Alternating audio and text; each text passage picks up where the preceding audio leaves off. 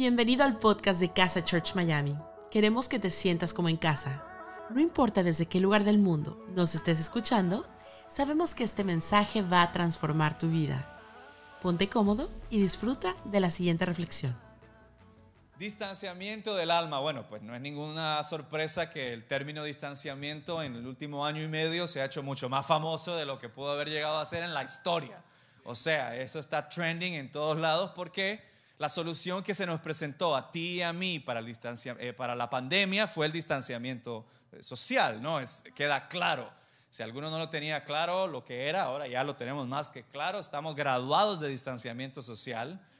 Y cuando empezamos la, la pandemia, hubo algo que se desató. Nosotros, y quiero dejarte esto en claro, nosotros vivimos en la tierra, pero hay un mundo espiritual detrás, aunque no entraremos en detalle, pero hay algo que se mueve detrás. Ah, dicen que el mar, en realidad, no lo dicen, lo es. lo que mueve el mar no son las olas, ¿cómo? Son las corrientes. Y en la vida de nosotros como hijos de Dios hay que entender que no nos podemos enfocar en las olas que son las cosas que se ven, sino en las cosas que no se ven, que son las corrientes, lo que está abajo. Y se mueve algo cada vez que pasa una situación. Hay que pedirle a Dios que nos dé la sabiduría de ver qué es lo que está pasando. Y cuando empezamos la pandemia, sin duda alguna, se levantó un espíritu de miedo impresionante.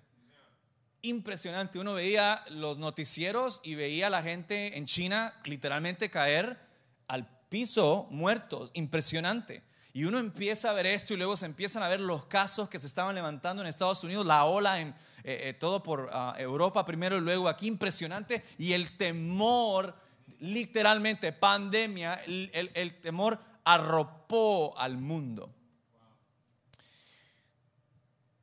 Pero eso no quedó ahí, porque seguimos adelante. De repente tú ves que la cosa ya se pone un poco más cómodo, ¿no? Seis meses después, literal, ¿no? Seis, siete meses después. Y más por acá, ¿no? En el sur de la Florida. Que si la máscara, que si ya no eran seis pies, sino que tres pies, y luego pie y medio, y luego ya no hay distanciamiento social, ya tú sabes, los embarazos por todos lados. ¿Qué es eso? Aquí se habla verdad, ¿no? Y,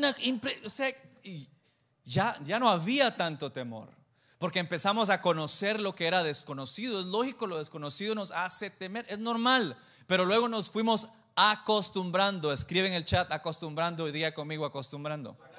Nos fuimos acostumbrando al sol del baile. Entonces ya, ya sabemos cómo es, ¿verdad? No me pida bailar porque tengo dos pies izquierdos y no se puede. ¿Qué vino después entonces del temor? Y aquí es donde se pone esto un poco crudo. Porque después del temor vino la apatía. Y vino ese famoso cansancio digital y el cansancio de la pantalla. Y uno ya veía la pantalla y decía, yo no quiero ver pantallas. Y el Zoom. Oh.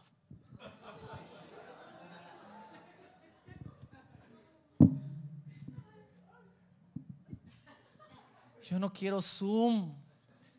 Ya no más Zoom. Conmigo alguien, oh my God. ¿Cuánta plata le hicimos a Zoom? Y ese cansancio, esa apatía, yo no quiero, no sé, pero que si salgo, que si no salgo, pero ya que ya estoy cansado, ya, ya no quiero más de esta pandemia. Alguien conmigo, alguien que me dé, por favor.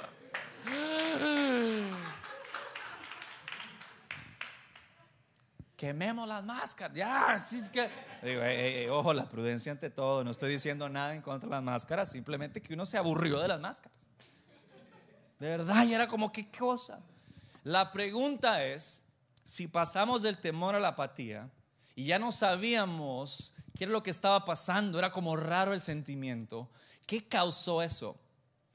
Bueno, yo creo que el temor y la apatía nos llevó a distanciarnos, ya no solo físicamente, sino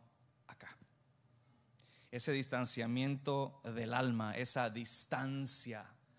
Dicen por ahí, escuchaba el otro día un padre, mi hijo nació durante la pandemia, no sé si es el caso de alguno de ustedes, no han conocido la interacción como tal, no tuvieron a todos los miembros de familia, no, no, no, no, no, no hubo eso, no estaba la gente en el hospital, Bueno, algunos dirán gracias a Dios porque, oh my God. Esto no tiene nada que ver con la prédica, pero respete, por favor. Respete, déles espacio. Ya cuando mis hijos nacieron, habían 75 personas en el hospital. era como ya más cansado uno de la visita que del niño. Y empezó a crearse esta nueva realidad, ¿no? Nueva realidad que le llamamos, que es la que estamos viviendo hoy en día, que poquito a poquito hemos ido saliendo, ya no hay tanto temor, eh, está que, la, que el vaccine, ¿verdad? ¿Cómo se dice en español esa cosa?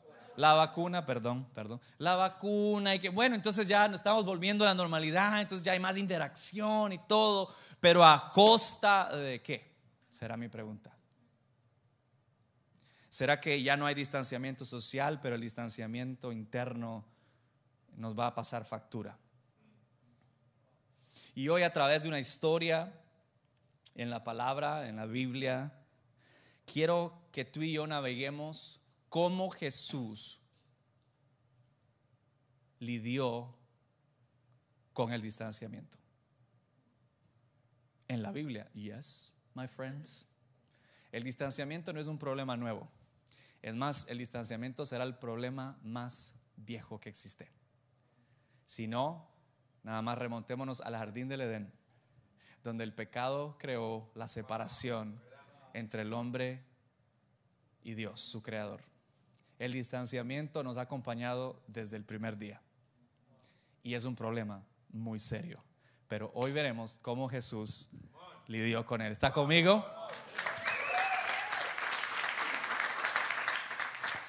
Vamos a leer de Juan capítulo 4 para darte ese contexto. Vamos a empezar a leer del 6 al 8, lo van a tener ahí en pantallas, así que arrancamos. Dice, y estaba allí el pozo de Jacob, entonces Jesús, cansado del camino, de ahí la sacó Jesús Adrián, se sentó así junto al pozo. Jesús se cansaba. Pero Jesús vivía con ritmo, no con balance. Jesús sabía cuándo parar y cuándo seguir. Hoy te invito a que le pides a Dios sabiduría, no para tirar la toalla, sino para saber cuándo parar y cuándo seguir, porque nos cansamos, señores. Era como la hora sexta y vino una mujer de Samaria a sacar agua y Jesús le dijo, dame de beber, dame de beber.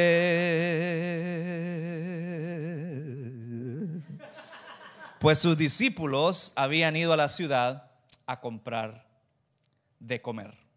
Ahí está la historia. Jesús está cansado del camino, seguro le iba cantando, se sienta en el pozo de Jacob y de repente, diga conmigo de repente, escribe en el chat de repente, se acerca una mujer de Samaria. ¿Cuáles son las cosas que hacen que nuestra alma se distancie? Seguimos la historia entonces para ver la primera. Dice el versículo 9 y 10, pero como los judíos no usan nada en común con los samaritanos, la mujer se freaked out. Se friqueó, ¿no? Y respondió, ¿cómo se te ocurre pedirme agua si tú eres judío y yo soy samaritana? Porque el Señor Jesús le pidió agua. Tan lindo, ¿verdad? ¿Tú crees que Jesús sabía la diferencia? Sí. ¿Tú crees que Jesús lo hizo por error? No. Él sabía lo que estaba haciendo, como siempre. Versículo 10 dice, si supieras lo que Dios puede dar y conocieras al que te está pidiendo agua, contestó Jesús, tú le hubieras pedido a él y él te habría dado agua que da vida. La primera cosa que nos hace distanciarnos en el alma es sentirnos que no pertenecemos. Sentirnos que no pertenecemos. Tú miras la historia, Jesús está sentado y tiene sed, está cansado, viene una mujer samaritana que tenían conflicto cultural, hello, conflicto cultural. No se podían ver, no se trataban, no se caían bien. Y Jesús incluso le pide agua y la mujer le dice, ¿qué te pasa? ¿Qué, ¿Cuál es tu problema? ¿Por qué me pides tú agua a mí? Si tú y yo y nuestras culturas no nos deja bien. Ella no se sentía parte, no pertenecía a ese lugar, no pertenecía a ese espacio, no pertenecía en esa conversación con ese hombre judío. Pero me encanta porque como Jesús resuelve el problema, le da el regalo del acceso. Y le dice en el versículo Dios, si supieras, oh, come on, lo que Dios puede dar y conocieras quién te está pidiendo agua, tú le habrías pedido a él. ¿Sabes por qué el regalo del acceso? ¿Sabe por qué? Porque está teniendo una conversación con ella. Un judío regular o una persona regular, entendiendo el contexto cultural, se hubiese ido, seguramente insultado o qué sé yo, y se hubiera largado de ahí. Pero Jesús siendo intencional como era, le regaló acceso. Le dijo, aquí estoy. Si tú supieras quién te habla, yo te daría agua a ti. Hoy te digo a ti, si te sientes que esta pandemia te ha distanciado y no perteneces, hoy te digo, Jesús te ha dado el acceso y no hay nada. Escúchame bien, no hay nada que te separe del acceso de Dios, del amor de Dios, de la presencia de Dios. No hay nada que te separe de la gracia de Dios hoy en día. Si en esta pandemia te has sentido así, si en este tiempo, en esta temporada, no sientes que pertenece, ya yo no sé, la iglesia, yo no sé, mi casa, yo no sé, el trabajo, no me hallo. Ese está buen hashtag. Hashtag no me hallo. Hoy Jesús te está diciendo, ven, platiquemos. Si tú te has sentido así, hoy te invito a que te sientes y te tomes un cafecito con Jesús. Quizás no has orado en mucho tiempo porque sientes que no perteneces en ese espacio. Hoy te invito, sal de ese lugar y tómate un tiempo para hablar con Dios, que Él está ahí. Él está ahí. Amén. Uh. sentir que no pertenecemos. ¿Cuál es la segunda cosa con la que Jesús nos muestra cómo lidiar con el distanciamiento del alma? Dice el versículo 11 al 14, Señor, ni siquiera tienes con qué sacar agua y el pozo es muy hondo. ¿De dónde pues vas a sacar esa agua que da vida? ¿Acaso eres tú superior a nuestro padre Jacob?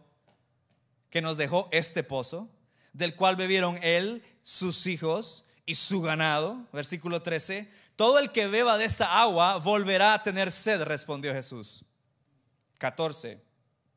Pero el que beba del agua que yo le daré, no volverá a tener sed jamás, sino que dentro de él esa agua se convertirá en un manantial del que brotará la vida eterna. ¿Cuál es la segunda cosa que nos hace distanciarnos en el alma? La religiosidad. La religión. Y te voy a explicar por qué. En la conversación, Jesús le da el regalo del acceso y la respuesta de ella es, ¿cómo tú me vas a dar algo si lo que está aquí no es? ¿Cómo? ¿Eres acaso mayor que nuestro padre Jacob, que nos dio este pozo, le estaba dando clase historia 101. ¿Que acaso no sabes, señor judío, que esto que está aquí me lo enseñaron en la escuelita bíblica? En Casa Kids, ¿no? Me dijeron que el pozo era del padre Jacob. Mi mamá me lo dijo, mi abuela me lo dijo, mi tatarabuela me lo dijo y ya no sé qué sigue después de eso. Tatarabuela y es un reggaetón malo ese. Ella le estaba diciendo, esto es lo que conozco. ¿Qué es lo que tú conoces acerca de Dios? Que te está impidiendo llegar a Dios. Eso se llama religiosidad todo pensamiento, toda regla que tú levantes o te creas de cómo llegar a Dios, que no es el único camino, la única verdad, que es Jesús. Es así de simple. No es un conjunto de reglas, es un camino. No es un conjunto de reglas, eso es religiosidad, es un camino, esa es una relación. Yo no sé si a ti te ha afectado ese conjunto de reglas que llamamos religiosidad. Yo te lo puedo decir por experiencia. Yo he sido abusado por la religiosidad. Por gente diciéndome, tienes que hacer A, B y C para llegar a Dios. Cuando Jesús me está diciendo, creen lo que hice en la cruz y eso es suficiente. Solo hay un camino. Soy yo. Ven. Y esa agua, le dijo Jesús, nunca más te dará sed. La religiosidad te va siempre a dejar con sal en la lengua. ¿Sabe sí? ¿Usted se ha puesto sal en la lengua? No lo pruebe, por favor, en casa. No me diga después que en la iglesia me dijeron que me pusiera sal en la lengua. It doesn't taste good. Ah, you know, te deja así. Jesús siempre te va a saciar. Su presencia siempre te va a dar de beber. Se siente espectacular. Él te quiere dar ese regalo hoy a ti.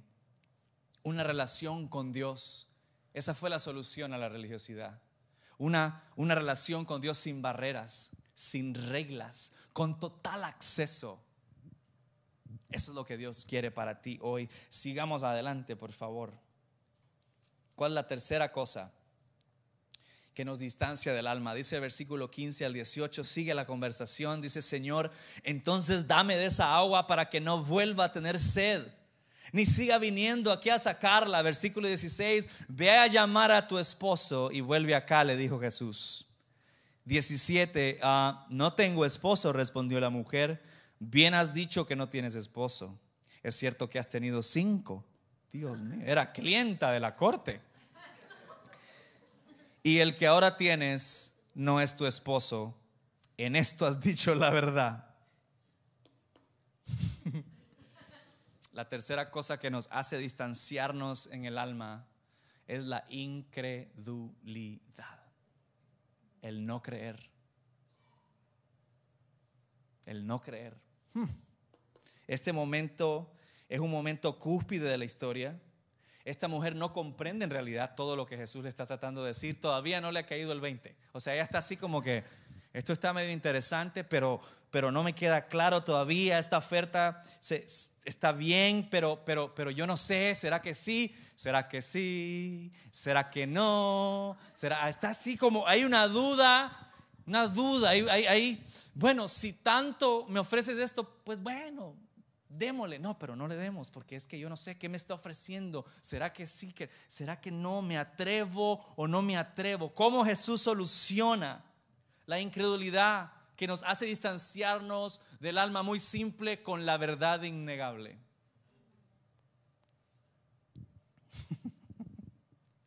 Le ofreció una verdad innegable. Duro, entiendo. Necesario, 100%. No nos gusta muchas veces la verdad, pero la verdad es la medicina necesaria para la incredulidad. Y la incredulidad siempre te va a alejar de Dios, te va a distanciar del alma, siempre te va a hacer sentirte incómodo y que no perteneces. Pero Dios siempre te va a hablar en verdad. En amor, sí, pero la verdad.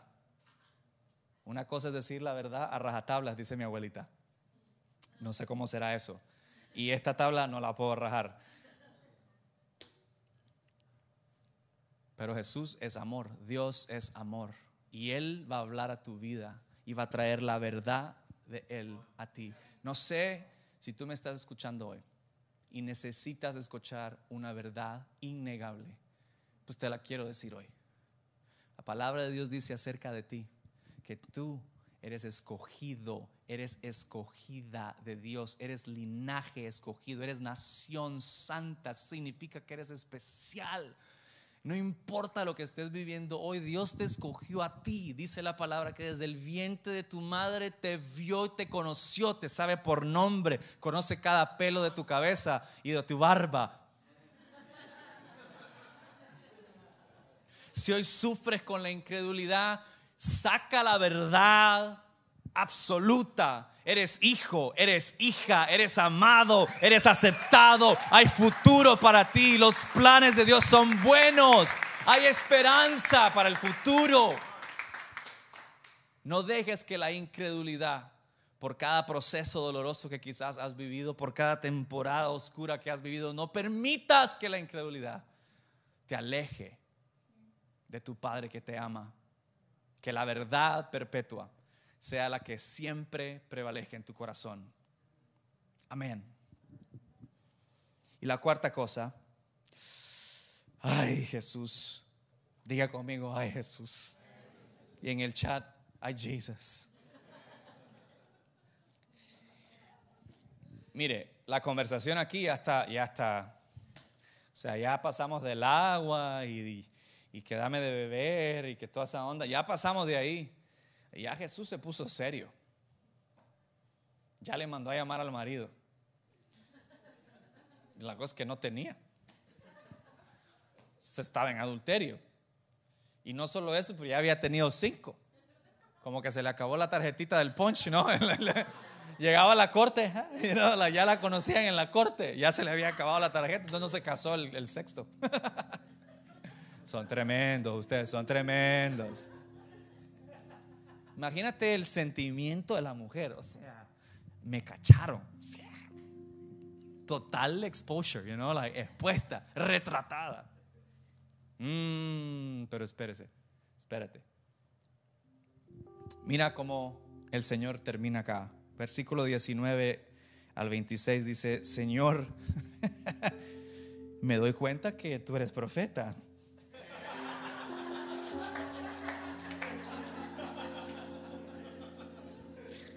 Hashtag vidente, yo no sé.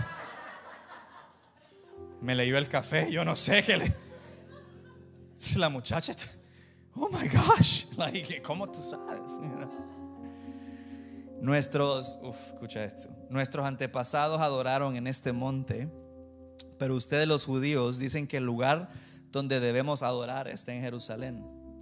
Créeme, mujer, que se acerca la hora en que ni en este monte ni en Jerusalén adorarán ustedes al Padre, versículo 22. Ahora ustedes adoran lo que no conocen, nosotros adoramos lo que conocemos porque la salvación proviene de los judíos. Ojo, pero se acerca la hora, diga conmigo, se acerca la hora. Dice, y ha llegado ya en que los verdaderos adoradores rendirán culto al Padre en espíritu y en verdad, porque así quiere el Padre que sea los que le adoren. Dios es espíritu, versículo 24. Y quienes lo adoran deben hacerlo en espíritu y en verdad. Escucha, sé que viene el Mesías al que llaman el Cristo, le respondió la mujer. Cuando Él venga, nos explicará todas las cosas. O sea, esta señora iba de mal en peor. O sea ya cállese. O sea, ya. Se la llevó de teóloga, yo no sé qué onda. Se sabía toda la historia. Y Jesús le responde, ese soy yo. El que habla contigo. No, no, no. Le dijo Jesús. ¿Alguna vez te has preguntado por qué esta mujer estaba sola en el pozo? ¿Por qué no había nadie más ahí? Sin testigos. Era el mediodía, ¿no? Es lo que dice la palabra. ¿Por qué? El día más, eh, a las 12 del mediodía en Miami, tú te mueres afuera. O sea, like, let's be honest, si tú no estás en Miami, Dios te guarde. Pero tú sales al mediodía aquí, te estás muriendo. O sea, 700 grados, no sé. ¿Qué, ¿Por qué vas a ir tú a sacar agua que no se hacía a esa hora, ojo, esa no era la hora para ir a sacar agua. Por eso no había nadie porque era muy caliente.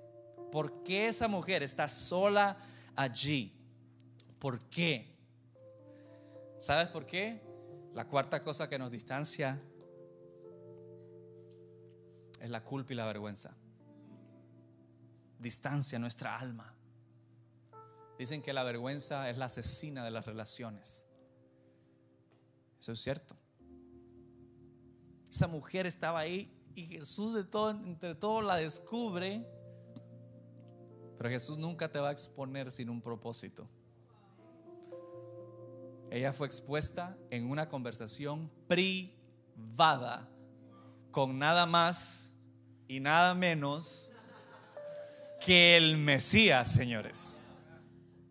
Ojo acá. Esa mujer estaba ahí caminando con vergüenza y con culpa. Porque aunque quizás la gente por afuera no lo veía, ella lo sentía. Aquí adentro había tenido cinco fracasos matrimoniales. Si solo uno creo que es suficiente, imagínense. Cinco fracasos matrimoniales, cinco suegras seguramente. Qué duro. Dura la vida. Mentira, yo amo a las suegras. Bueno, a la mía, pues. A la tuya, tú. Fracaso completo. Una mujer con cinco matrimonios. Y luego ahora, en una relación tóxica. Literalmente. Qué vergüenza. Después de cinco matrimonios, yo creo que ya la gente sabía. Hoy le cuento yo. Yo creo que ya tenía lo que le llamamos fama ya tenía fama. ¿Con quién se irá a casar fulanita después? ¿Cuál será el siguiente marido? Ay, Dios mío, no te le acerques. Así, así. Y en ese momento Jesús, en una conversación privada, los discípulos no estaban, recuerda. No estaba. ¿Cómo se enteraron los discípulos? Dirá alguno ahorita. Pues Jesús les contó. Pues sí. Jesús les contó. No sean chismosos. Jesús les contó. Y lo escribieron. Y en esa conversación, esta mujer estaba acostumbrada a escuchar la voz de la vergüenza. ¿Sabes cuál es la diferencia entre culpa y vergüenza? Culpa y vergüenza. Es que la culpa tiene una narrativa. Tiene un speech, si se me permite. La culpa te dice, cometiste un error. Te equivocaste. Metiste las patas. Las cuatro, dicen.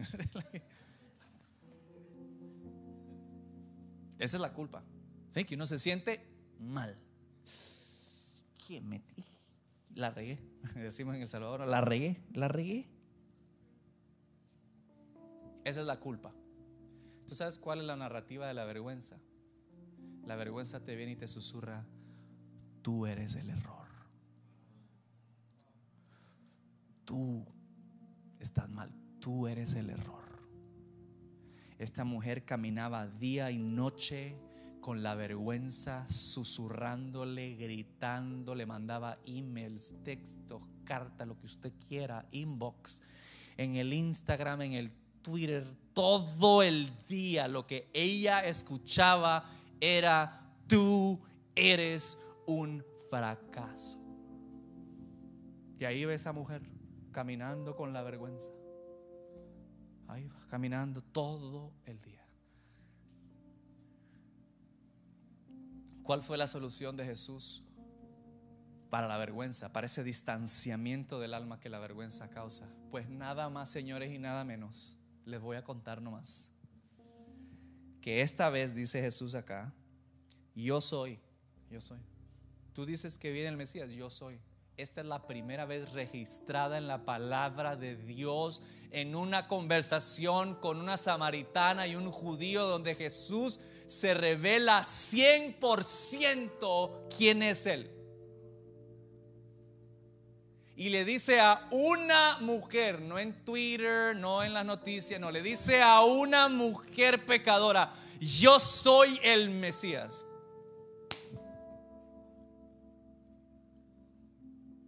Para tu vergüenza hay solución. Y es el discurso de Jesús. El que vino y murió por ti. Él murió por ti. No por todo el mundo, por ti, con nombre y apellido.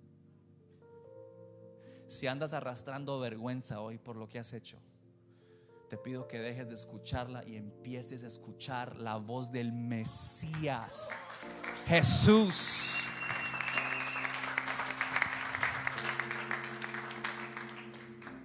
Ese momento, de haga así conmigo. Haga, hágale, hágale. Ahí, ahí en el chat no hay, no hay, en el chat no hay uno que haga así. Un emoji que haga así. Diga conmigo, rompió. Diga conmigo, rompió.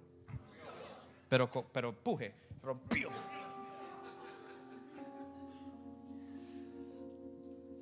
Yo sé lo que es la vergüenza. Porque por muchos años escuché su voz aquí. Yo tengo un hijo que se llama Luca. Luquita. Luca, Luca Joel, Luca Joel se llama. Sí, bien salvadoreño.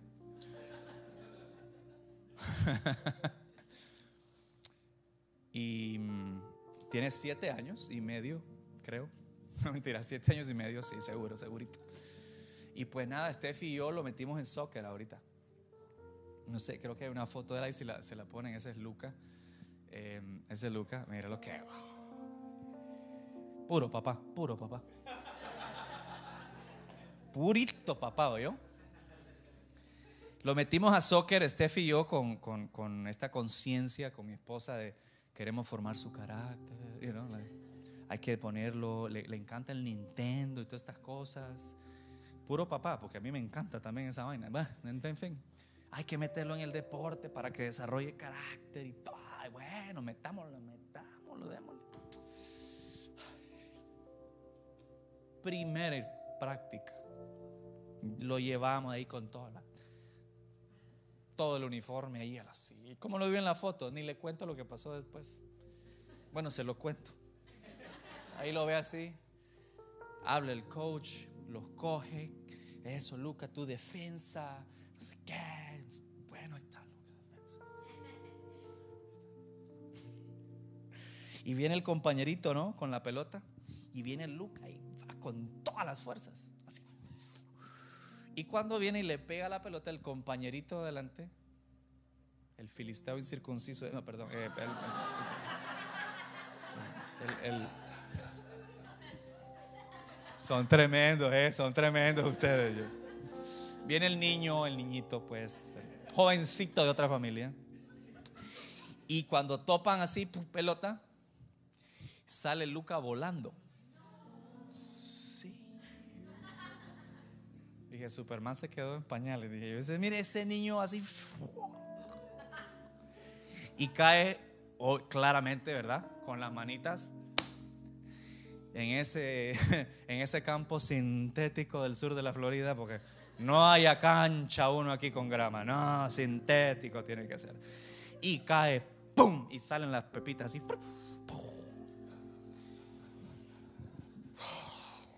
Y yo digo, y yo con una, con una risita así de...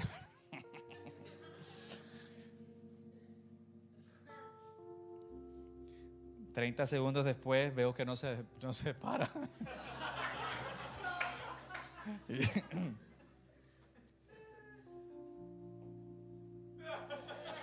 Chequeando si estaba vivo. Y yo, eh, ¿y Luca? No se quería parar. Estaba llorando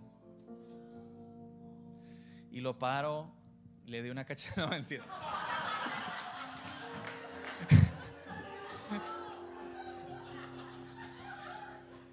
No se llora aquí. Mire Messi, mire, intentó tanto y por fin lo logró, le dije Aquí se hace así. Y le digo yo, ¿qué pasa, papi? ¿Qué pasa? Y me dijo así, se lo voy a decir en inglés, porque el niño en inglés. Viene y me dice, Daddy, I failed. ¿Cómo se dice en español? fracasé, fallé, papi.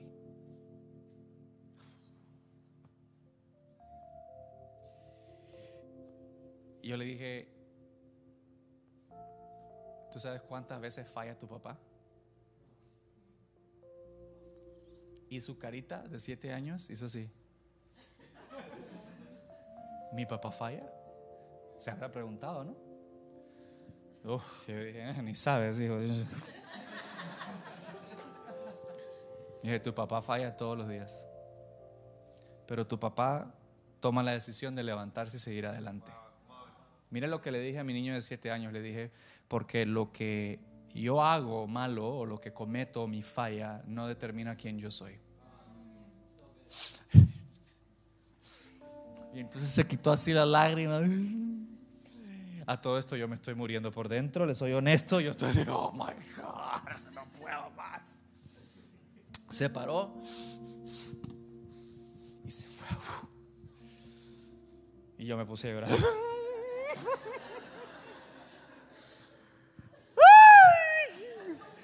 Yeah. Lo metemos por proceso de carácter y el que está probando soy yo. Yo digo, ¿qué es esto? Le termino el cuento, ¿no? Termino el cuento. Cuando yo estoy ahí, Dios me dice, háblale verdad. ¿Y sabes por qué?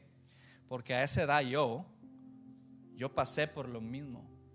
Yo fui un fracaso futbolístico. Oye, eh, no se burle, ustedes son muy...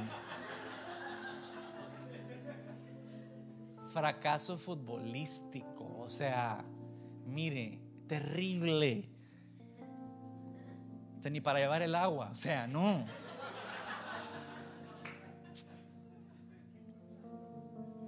Ni les cuento, hasta el día de hoy, terrible. Ni en FIFA, pues. Ni en FIFA me sale. Los que no saben que FIFA, no se preocupen. ¿Y sabe qué pasó?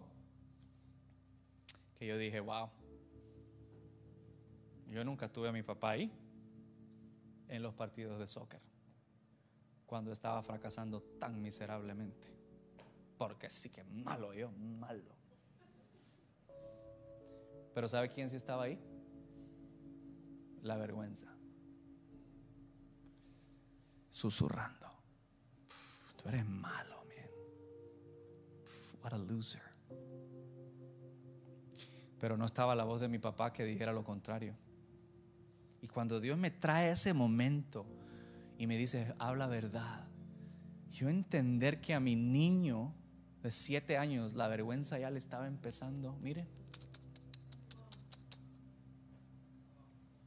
Pero ahí estaba la voz del papá de ese niño, diciéndole, "Mm, mm, tú no eres tu error, tu error no te define, sigue adelante. Párate, la vergüenza no debe de tener el poder de distanciarte de Dios. Termina el partido, termina el partido, ganan el partido, casi que el único de toda la temporada, pero bueno, vamos bien, vamos bien, vamos bien, récord negativo, pero, pero todo positivo, todo positivo. Y se me acerca todo feliz y me dice, Dad, papi, ¿qué pasó? Ganamos. Y dije, sí, ganamos. Y luego me dice, Are you proud of me? ¿Estás orgulloso de mí?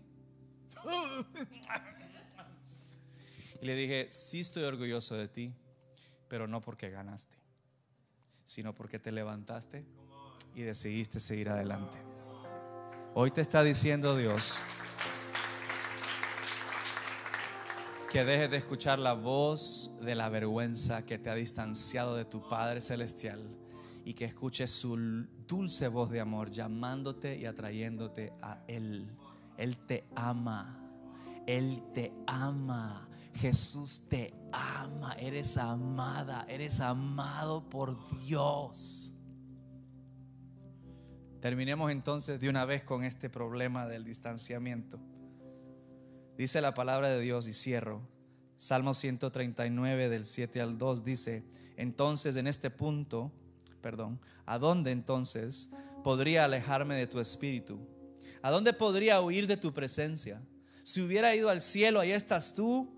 Si tendiera mi lecho en el fondo del abismo, también estás ahí. Si me elevara sobre las alas del alba o me estableciera en los extremos del mar, ahí aún tu mano me guiará. Me sostendría tu mano derecha. Versículo 11. Y si dijera que me oculten las tinieblas, que la luz se haga noche en torno mío. Versículo 12, ni las tinieblas serían oscuras para ti, y aún la noche sería clara como el día.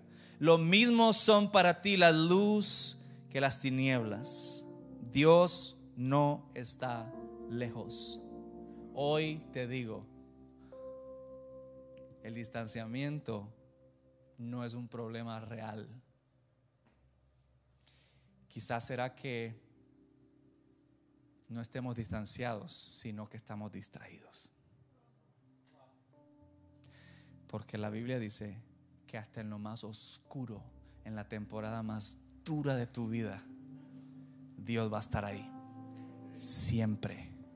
Entonces, hoy te digo, y te dije, todo el problema del distanciamiento del alma, para darte este mensaje, deja de distraerte.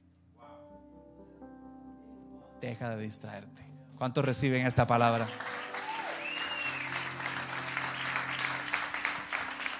Si tú nunca le has entregado tu vida a Jesús por andar distraído, te han dicho, has escuchado, viste una película, fuiste a la iglesia, pero nunca tomaste la decisión. Hoy te digo, Dios nunca ha estado distanciado, simplemente hemos estado distraídos. ¿Puedes entregarle hoy tu vida a Jesús? y volverte consciente de lo que Él hizo por ti. Jesús, el Hijo de Dios, el hombre que tuvo una conversación a solas con una samaritana y le ofreció lo que hoy a ti te ofrece que nadie más te puede ofrecer. Un agua de vida que quita el distanciamiento y que trae la cercanía, una relación real con Jesús. Si ese es tu caso, quiero que digas esta oración conmigo. Vamos a hablar con Jesús y le vamos a decir, Señor Jesús, en este momento tomo la decisión de creer en ti como el Salvador de mi alma. Hoy te entrego mi pasado, mi presente y te entrego mi futuro. Creo que tú eres el Hijo de Dios. Tú eres el Mesías. Y hoy te lo entrego todo. Amén. Y amén. Gracias por habernos acompañado en esta enseñanza de Casa Church Miami. Esperamos que haya sido de mucha ayuda. Te invitamos a que lo compartas en tus redes sociales y que nos dejes tus comentarios. Para más información de nuestras actividades o para conocer más de nuestra iglesia, puedes ingresar en casachurch.miami y seguirnos en nuestras redes sociales. Antes de despedirnos queremos declarar bendición sobre tu vida. Que el Señor te bendiga y te guarde que haga resplandecer su rostro sobre ti, que tenga de ti y de nosotros misericordia y que ponga en tu vida paz. Gracias por habernos acompañado en esta enseñanza de Casa Church Miami. Esperamos que haya sido de mucha ayuda. Te invitamos a que lo compartas en tus redes y a que nos dejes tus comentarios. Para más información de nuestras actividades o para conocer más de nuestra iglesia, puedes ingresar en casachurch.miami y seguirnos por todas nuestras redes sociales. Antes de despedirnos, queremos declarar bendición sobre tu vida. Que el Señor te bendiga y te guarde, que haga resplandecer su rostro sobre ti, que tenga de ti y de nosotros misericordia y que ponga en tu vida paz.